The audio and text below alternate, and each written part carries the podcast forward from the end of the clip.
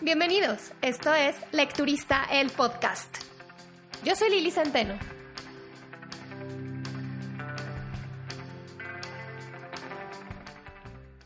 Hola, ¿cómo están? Gracias por acompañarme en el podcast. Hoy estamos en el episodio número 20. Siento yo que necesito un aplauso porque llegué al número 20, así que esperen, me voy a poner aplausos. Fanfarres también, muchas gracias. De verdad, gracias por seguir aquí, por acompañarme, por escucharme. Sea quien sea que está del otro lado, gracias. Hoy les traigo un libro que me costó muchísimo trabajo encontrar en español.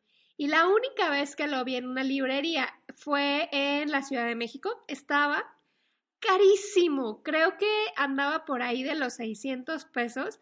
Así que, como estaba por irme de vacaciones, decidí mejor esperarme y buscarlo en Estados Unidos, buscarlo en inglés y ver si además me lo encontraba en oferta.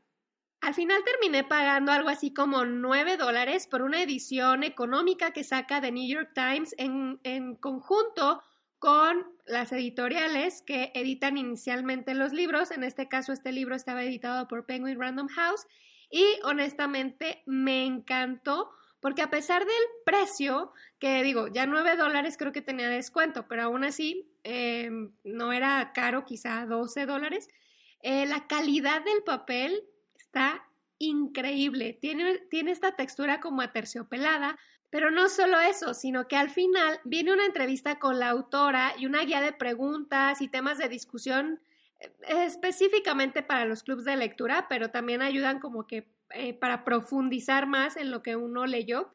Si no estás en ninguno, bueno, pues de todas formas te funciona, ¿no? El libro del que les hablo es Little Fires Everywhere de la escritora Celeste Ing. ¿Y de qué se trata?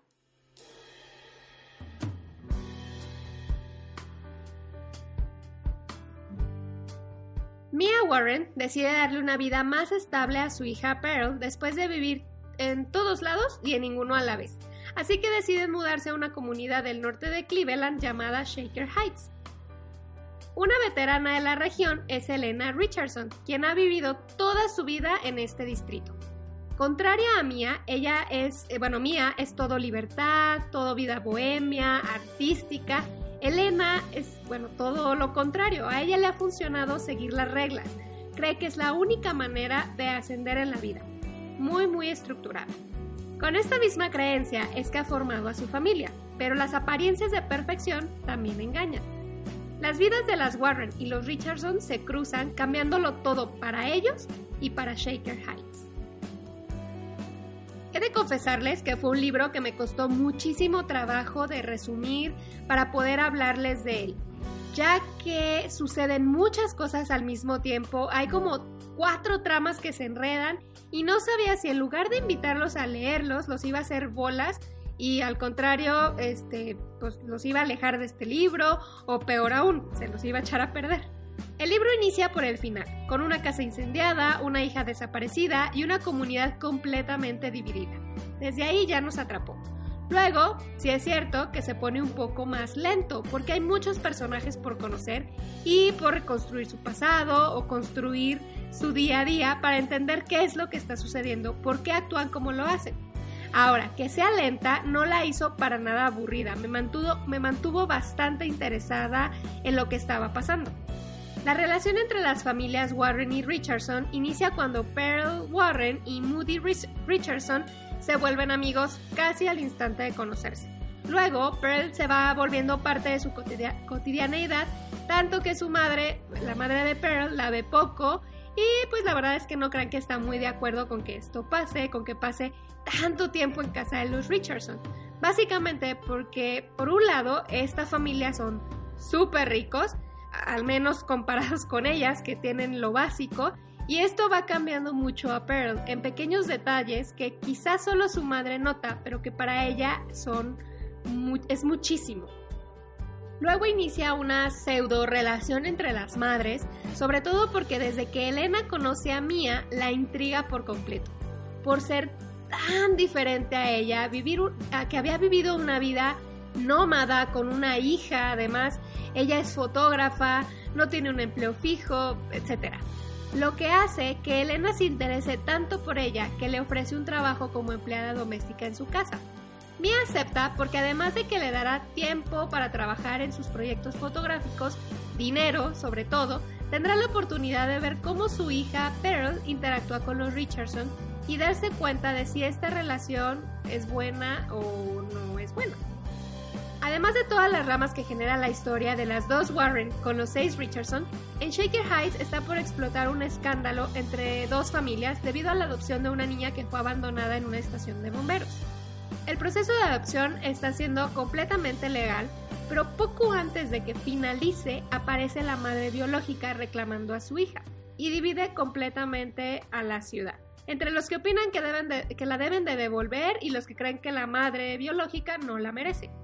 Todo este escándalo involucra directamente tanto a Elena como a Mia, porque la madre adoptiva es una antigua amiga de Elena y la madre biológica es compañera del segundo trabajo, del segundo empleo de Mia. Así que Elena, al enterarse de que Mia pudo haber estado involucrada en todo este chismerío, decide investigarla por su cuenta. Y oh, las cosas que encuentra también. Como ven, hay mucha tela de donde cortar en este libro. Explora mucho las dinámicas familiares, los tipos de maternidad, cómo se juzga a las madres por sus acciones y cómo esta ansiada perfección pues simplemente no existe. Al contrario, nos deja ver que las madres son mucho más parecidas en sus miedos, en sus anhelos de lo que ellas creen. Y cómo muchas veces la maternidad es un sinónimo de soledad. Me gustó mucho el libro porque te da mucho contenido para discutir. Hay muchos dilemas morales que nos hacen preguntarnos qué es lo mejor, qué es lo justo, quién está bien, quién está mal y por qué. Además de ser una lectura muy entretenida, yo le di cuatro estrellas en Goodreads. Este libro está siendo adaptado para televisión por Reese Witherspoon y ella de hecho será Elena Richardson, mientras que Kerry Washington será Mia Warren, aunque, bueno, de hecho creo que es una coproducción de las dos actrices. Así que si no tienen la oportunidad de leerlo, esperen a que salga la serie, ojalá lo adapten fiel a la historia. Yo creo que sí, porque creo que Reese Witherspoon tiene em, un buen historial con las adaptaciones. Sé que sale el año que viene, pero no, no se ha anunciado en qué fecha exactamente. El libro se desarrolla en un lugar llamado Shaker Heights, que de hecho es el lugar en donde creció Celeste Ing, la escritora de este libro. Así que lo conoce bastante bien. Pero, ¿qué tiene de peculiar?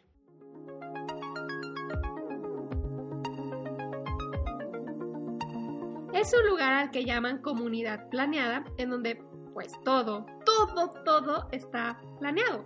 El color y la forma de las casas, la cantidad de personas eh, de diferentes nacionalidades que conviven casi casi por cuadra y que por lo tanto en teoría los hace una comunidad mucho más tolerante, abierta e igualitaria. También por ejemplo los departamentos que son las zonas como menos acomodadas están diseñadas de manera que por fuera parezca que no son dos casas o tres, o sea, duplex ya saben, sino que parezca una sola casa. Así como todo está planeado, también todo está súper regulado. Se pueden recibir multas por no cortar el pasto de tu jardín. La recolección de basura se hace desde callejones especiales diseñados dentro de las mismas casas y todo lo que sea necesario para que el desorden no se vea, todo quede. Así que los trapos sucios se laven en casa. Celeste Inc. tiene otro libro, en realidad su novela debut se llama Todo lo que no te conté, o Everything I Never Told You. Se trata sobre una familia interracial de la década de los 70. La madre es europea, el padre es chino y juntos tienen tres hijos. La autora dice que aquí plasmó mucho de su propia experiencia con el racismo, ya que ella misma inmigró junto a su familia desde China a los nueve años. Habrá que leer este libro, la verdad es de que también lo tengo así en mi lista de por leer porque sí se escucha bastante interesante. Espero que con la salida de la serie el libro se reedite en español o cuando menos le bajen un poco el precio para que haya muchas más personas leyéndolo, sobre todo discutiéndolo. Ojalá que ustedes también lo anoten en su interminable lista de por leer. Ahora, también está en Kindle, en versión eh, para Kindle o versión digital, y sí, sí está muchísimo más barato. Pero bueno, ahí sí ya es el gusto de cada quien. Yo sí lo quería tener de manera física, así que pues me esperé y lo leí en inglés. Antes de irme, quiero hacer una aclaración porque en el episodio pasado les dije que la FIL cumplía 32 años y no, cumplió 33. Dicho esto, mi corazón descansa tranquilo y ahora sí, suscríbanse al podcast, denle like, compártalo con todos aquellos que amen los libros como nosotros. Síganme en Instagram, Facebook y Goodreads como arroba lecturista y visiten el blog lecturista.mx. Los espero por aquí la próxima semana. Bye.